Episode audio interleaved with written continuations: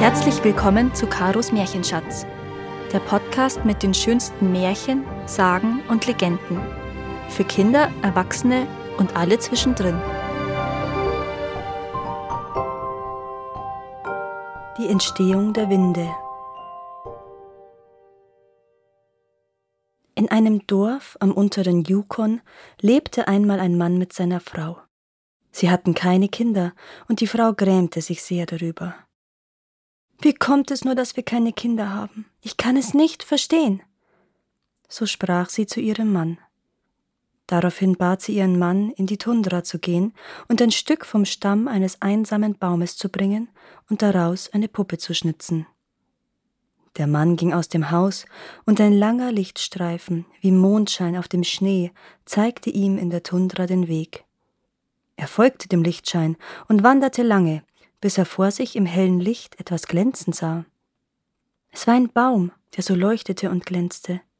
Der Baum war dünn, und der Mann nahm sein Jagdmesser, schnitt ein Stück vom Stamm ab und brachte es nach Hause. Zu Hause schnitzte er lange und sorgfältig an dem Holz herum, glättete es mit Fischgräten, bis aus dem Stück Holz eine hübsche kleine Puppe entstanden war. Und weil der Mann es mit so viel Liebe geschnitzt hatte, um seiner Frau eine Freude zu machen, sah die Puppe wie lebendig aus, wie ein richtiger, kleiner, schlafender Junge. Die Frau konnte sich nicht satt sehen an dem Kleinen. Sie wiegte ihn und sang ihm Lieder vor, als sei er ein richtiges Kind. Schnitt ihm doch noch ein Schüsselchen, ein Becher und ein Messerchen, bat sie ihren Mann. Und während der ihrer Bitte nachkam, setzte sie sich hin und nähte für den Holzknaben aus Fellresten hübsche Kleider, damit er nicht friert, erklärte sie und zog ihn sorgfältig an. Langsam wurde es dunkel. Die Frau kochte das Abendessen. Auch dem Holzknaben tat sie etwas davon in die Schüssel und füllte den Becher mit Wasser. Damit du etwas hast, wenn du in der Nacht Hunger bekommen solltest, sagte sie dabei. Dann ging sie schlafen. Die Frau legte die Puppe neben sich und deckte sie mit einer Felldecke zu. In der Nacht wurde die Frau plötzlich munter Ihr war, als höre sie ein Flüstern und Schmatzen. Sie setzte sich auf und lauschte. Tatsächlich, da vorn schmatzte jemand und murmelte. Sie tastete nach der Stelle, wo sie am Abend die Puppe hingelegt hatte, aber die war weg.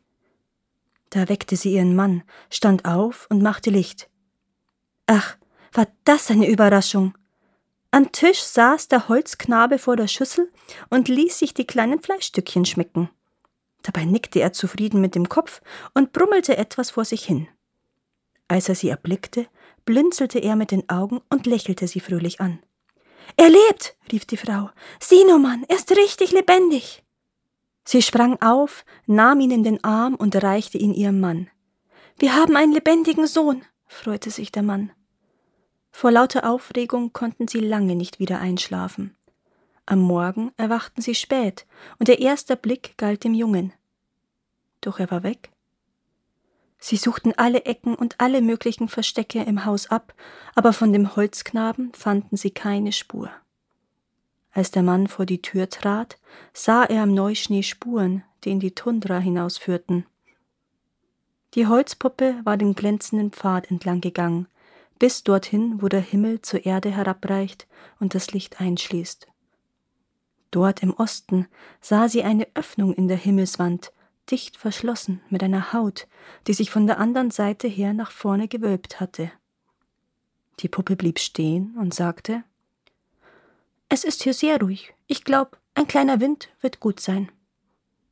Darauf zog sie ihr Messerchen hervor und schnitt die Öffnung auf, und ein starker Wind blies durch, und mit ihm kamen die Rentiere auf die Erde. Als die Puppe durch das Loch sah, erblickte sie dahinter eine andere Welt, genauso wie die Erde. Sie verschloss dann die Öffnung und bat den Wind nicht zu stark zu blasen und sagte Wind, du musst nicht immer zu blasen. Setz dich hin und ruh dich aus. Dann wanderte die Puppe weiter den Himmelsrand entlang, bis sie im Südosten zu einer anderen Öffnung kam, die auch verschlossen war wie bei der ersten.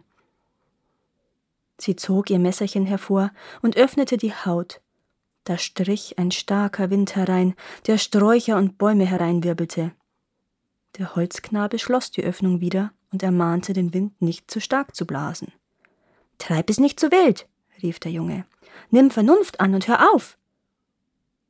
Bald kam die Holzpuppe zu einer Öffnung im Süden.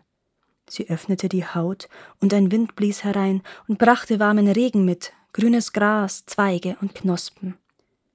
Der Junge wollte ihn auffordern, recht lange zu blasen, weil sein Hauch wie ein Streicheln sei, aber ehe er noch ein Wort sagen konnte, da hatte sich der Wind schon wieder gelegt und rührte sich nicht mehr. Der Südwind hat nur kurzen Atem.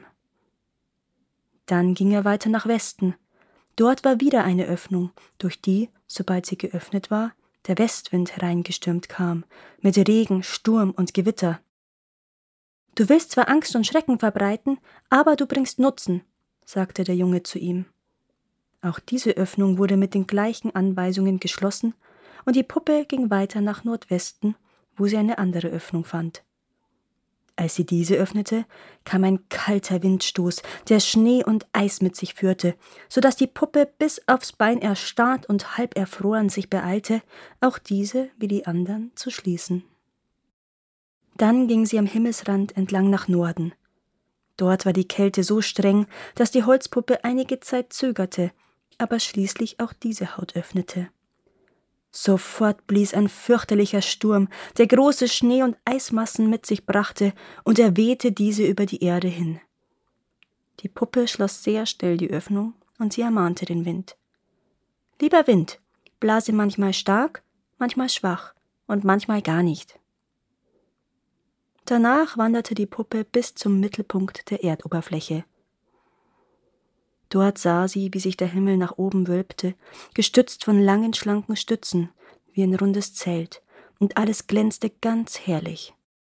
Dann wanderte der Holzknabe den langen Weg zurück zu seinem Dorf. Er umrundete das Dorf und alle Häuser, damit alle, die darin wohnten, zu seinen Freunden werden konnten, und trat in sein eigenes Haus ein. Der Mann und die Frau freuten sich sehr, dass die Holzpuppe wieder da war. Sie lebten lange zusammen, bis seine Eltern starben.